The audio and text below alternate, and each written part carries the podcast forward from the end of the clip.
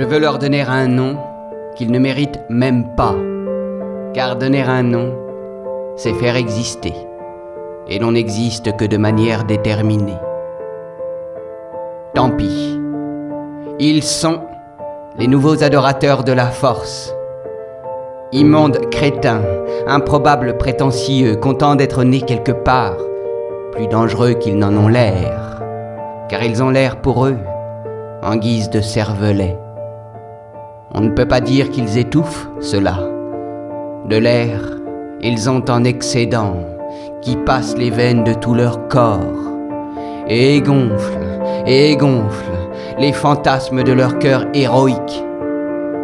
Ah, misère N'est-ce pas qu'on touche le fond de la misère humaine, camarade, quand le fascisme parade, grotesque, en habit de ministre ou de youtubeur, avec un quart d'heure d'avance sur l'opinion graisseuse d'un peuple en sueur. Quelle ironie que ces champions de l'attraction, racistes par voie testamentaire, schtroumpfs de la pensée abonnés aux salles de fitness, aient pu s'enamourer de Gargamel, Éric Zemmour. Quelle ironie que ces vlogueurs en survivalisme, coton moulant leurs deux baudruches pectorales, barbe chrétienne hipsterisée, Julien Rochdy, qui promènent sévèrement leur air d'importance, regard sincère et persuadé de leur ton altier et seigneur. C'est le plus désolant. Lisent très dévotement l'apoplectique en chef, le grand malade de la civilisation, l'antéchrist en moustaché, l'irrésistible petite santé, le philosophe rachitique, éternelle idole des jeunes pagano-fascistes, la nouvelle droite. Oh, tous ces enfants de putain de la nation, n'ont-ils pas une vraie mère à adorer ou à pleurer? Car leur amour est scélérat, qui s'était pris du plus nul d'entre les plus nuls de tous les fétiches, la France. La race supérieure à tout couvert. Géographie fonctionnaire, nécromancie militaire, roman national et policier, rien.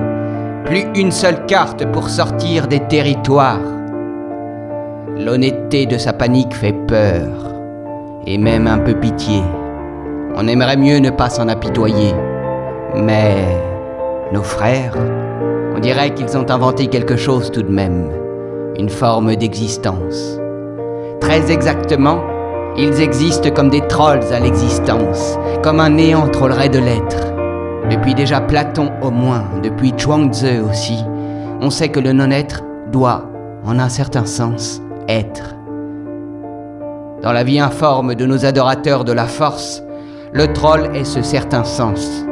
Regardez-les, ces experts de la capture d'écran, incapables de retenir leur baffe pendante de détresse fausse, qui semblent hésiter entre deux mouvements opposés, soit qu'ils tanguent du poids lourd de leurs gros muscles tombants, prêts à s'enterrer, soit qu'ils flottent, pleins de l'air comprimé dans leur vaisseau, prêts à s'envoler. Moi, je les imagine seulement écouter un podcast sur le surhomme, lombaire gainé entre deux séries de pompes. Et je rêve qu'ils viennent, qu'ils viennent, le Mohamed qui les piquera like a bee. Et qu'on assiste enfin aux mille tourbillons de leurs ballons montant au ciel pour disparaître. Elle donne des envies de meurtre, l'omniprésence de ces royales canins à trois pattes qui trouvent assez de bonnes mains ouvertes à lécher au sein d'un peuple livide, inspiré par la calamité de ces anciennes gloires malandrines, coloniales, juchées sur leurs échasses de mauvais livres d'histoire nationale. Remède pour jeunes garçons qui souffrent réellement, grotesquement, du fantasme de l'arrogante virilité du mal français. Partout, c'est le grotesque comme forme de gouvernement, la terreur ubuesque du spectacle politique et des vies minuscules qui le jouent aussi. L'angoisse redoutable devant l'enthousiasme collectif et rigolard, au devant même de l'ordre et des bruits de bottes, consentement irrésistible à la vie absurde du monde perdu, l'immonde rouage de la fatalité du pouvoir de la force vide.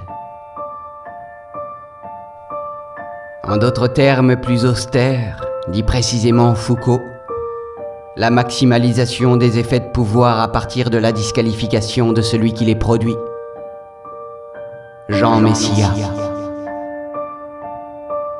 Ah, mauvais sang, mauvais siècle, mauvaise race, mauvaise civilisation.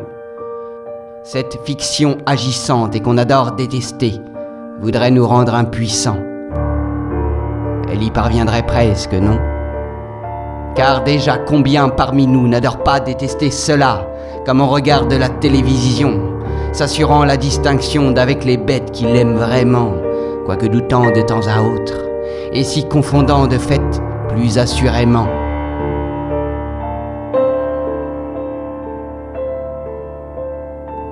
Dieu qui n'existe pas encore, faites qu'il vienne le temps de l'intolérance à l'avenir, parce que tous ces prophètes de la décadence en manque de prophètes et de décadence, tous ces nains impayables qui se rêvent en Cassandre de la guerre civile, pour un jour dire qu'ils l'avaient bien dit, ils donnent vraiment envie d'être tristes.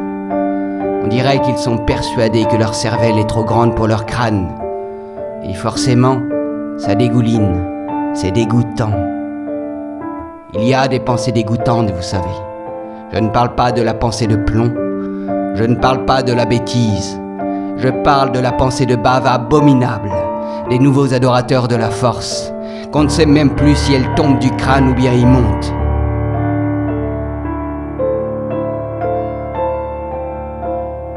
Frères humains qui tout cela aussi vivez, je vous demande, qu'allons-nous faire de toute cette souffrance nulle?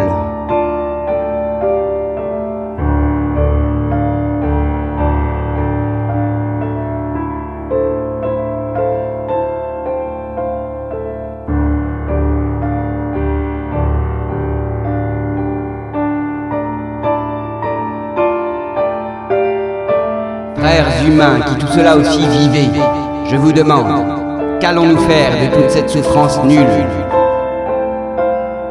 Qu'allons-nous faire de toute cette souffrance nulle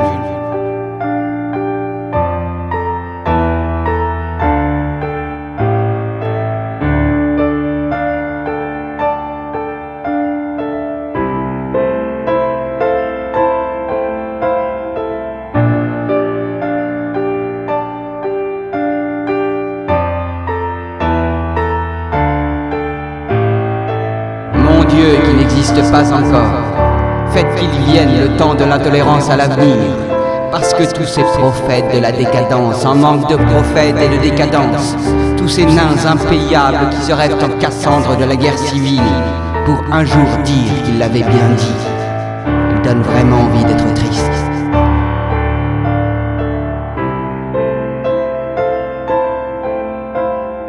Elle donne des envies de meurtre, l'omniprésence de ces royales canins à trois pattes, qui trouvent assez de bonnes mains ouvertes à lécher au sein d'un peuple livide, inspiré par la calamité de ces anciennes gloires malandrines, coloniales, jugées sur leurs échasses de mauvais livres d'histoire nationale, remède pour jeunes garçons qui souffrent réellement, grotesquement, du fantasme de l'arrogante virilité du mal français.